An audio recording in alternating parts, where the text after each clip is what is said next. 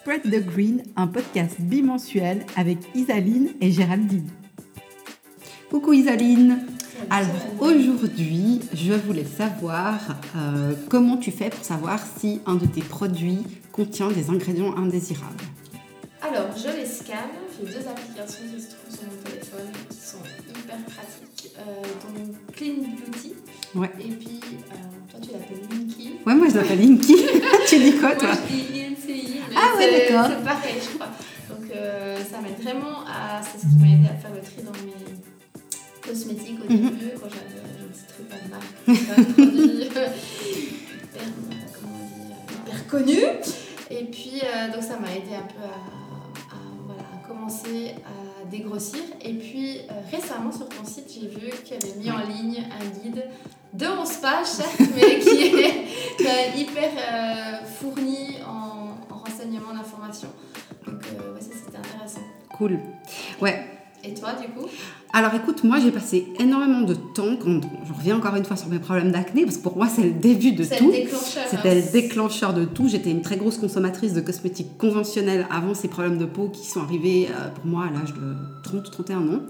Euh, et donc du coup j'ai passé un temps de fou sur un site qui s'appelle euh, La vérité sur les cosmétiques et j'ai acheté surtout le livre qui est un livre qui est fait par une journaliste indépendante allemande et il y a vraiment à la fin un lexique de plus de 2000 substances qui sont catégorisées avec des smileys et euh, je pense honnêtement que j'ai passé des semaines à apprendre mes dizaines de centaines de produits et à vraiment faire ingrédient par ingrédient. Ah, C'était un travail euh, vraiment euh, de fond. D'ailleurs, euh, à l'époque, je me suis dit, maintenant que je sais que ces applications existent, bah, j'étais un peu en retard sur, euh, ou en avance sur mon temps plutôt. Plutôt, ouais. Euh, J'aurais pris un peu moins de temps, euh, mais voilà, à l'époque, bah, il n'y avait, y avait pas forcément ça. C'est ça. Est hyper pratique, donc ça c'est vraiment, euh, c'est vraiment super bien. Donc les applications permettent vraiment d'avoir un, un- un quick check de vraiment les pires.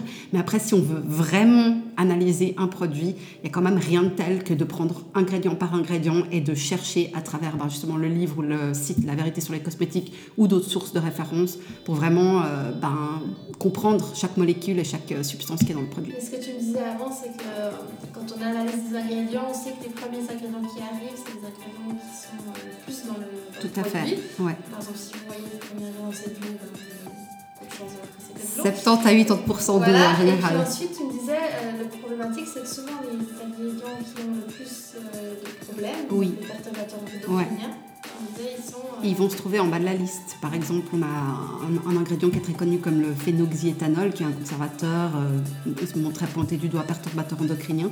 Si je ne me trompe pas, il est autorisé à genre 0,001% euh, dans les produits non rincés, donc qui vont rester sur la peau, et un tout petit peu plus pour les rincer.